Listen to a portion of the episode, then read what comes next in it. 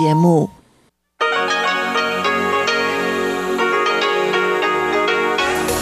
В эфире Международное радио Тайваня.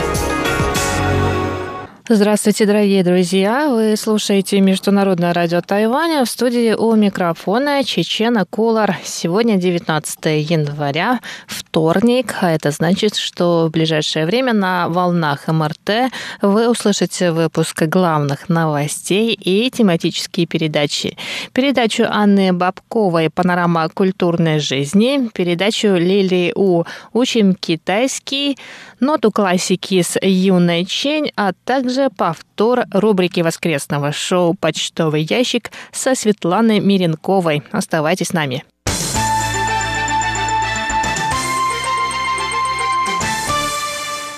Сначала самые главные новости 19 января. Центральный противоэпидемический командный пункт сообщил сегодня о четырех новых местных случаях заражения коронавирусной инфекцией COVID-19. Все они связаны с кластерным заражением в Тайюаньской больнице общего профиля.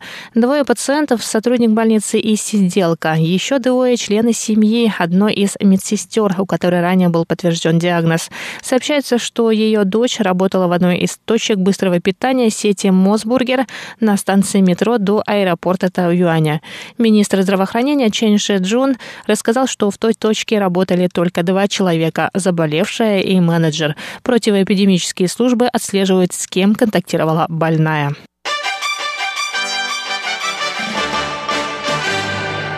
Пресс-секретарь Министерства иностранных дел Китайской республики Тайвань Джоан Оу сказала сегодня, что власти Тайваня передадут поздравления новоизбранному президенту Соединенных Штатов Америки Джо Байдену с инаугурацией наиболее подходящим способом. Инаугурация Байдена пройдет 20 января по североамериканскому восточному времени. Джоан Оу рассказала, что из-за пандемии коронавирусной инфекции COVID-19 церемония инаугурации американского президента пройдет в сокращенном формате. Кроме того, на фоне беспорядков в округе в Колумбия введен режим чрезвычайной ситуации. Тайвань будет наблюдать за проведением церемонии инаугурации и поздравит новое правительство наиболее подходящим способом. Конечно, мы выразим желание продолжить тесное сотрудничество с новым правительством и командой Джо Байдена. Мы будем выстраивать здоровое и прочное многостороннее сотрудничество с Соединенными Штатами Америки на основе имеющейся крепкой дружбы.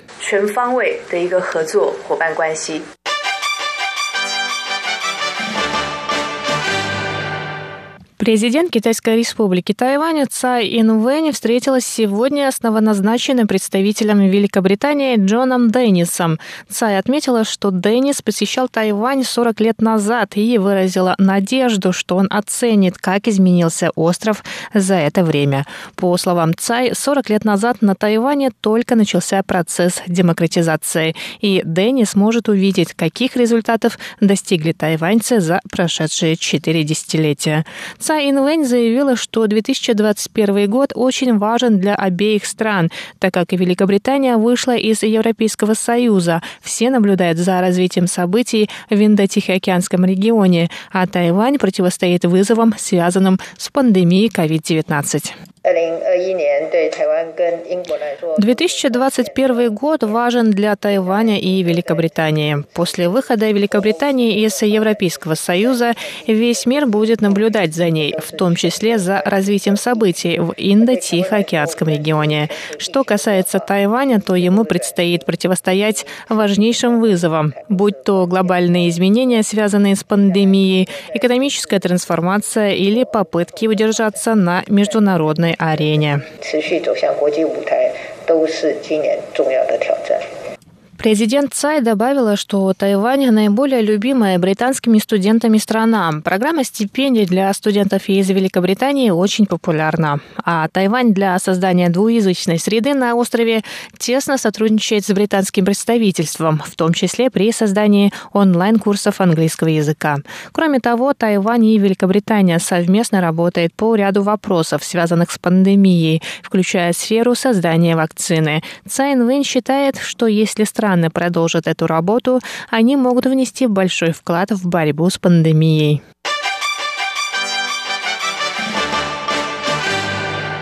На Тайване 19 января отмечают День пожарной охраны. По этому случаю президент Цай Инвэнь встретилась с пожарными, которые стали лауреатами премии «Феникс». Она поблагодарила всех сотрудников пожарной охраны и добровольцев за защиту жизни и обеспечение безопасности имущества. Цай сказала, что на острове регулярно происходят чрезвычайные происшествия, а сотрудники пожарной охраны незамедлительно реагируют и приходят приходят на помощь. Президент добавил, что правительство совершенствует навыки сотрудников пожарной охраны и обновляет оборудование, а также законодательство в этой сфере. В позапрошлом году были внесены изменения в закон о пожарной охране, которые обеспечили права пожарных на принятие решения не рисковать, на получение информации и на защиту во время следственных мероприятий. В прошлом году Министерство внутренних дел приняло закон, в котором четко прописаны шесть видов опасных спасательных мероприятий. В случае, если нет угрозы человеческой жизни, пожарные могут не проводить спасательные мероприятия и принять другие, более подходящие меры. Я надеюсь, что эти законы обеспечат безопасность сотрудников пожарной охраны. Президент Тайваня пообещала, что правительство и в будущем будет поддерживать тех, кто рискует жизнью для спасения других.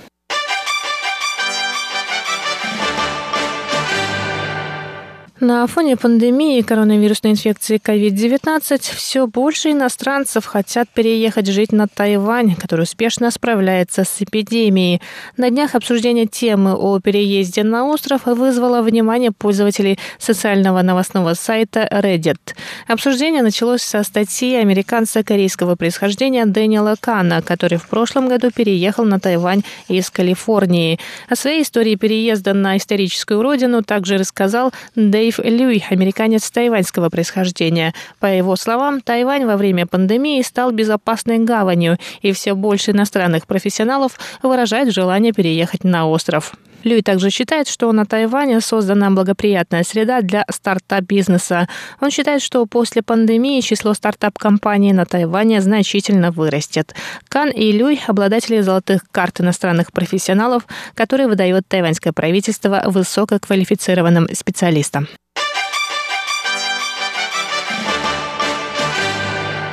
Это были новости 19 января. Выпуск новостей подготовила Чечена Колор. Далее для вас прозвучат передачи «Панорама культурной жизни», «Учим китайский», «Нота классики» и «Почтовый ящик». Ну а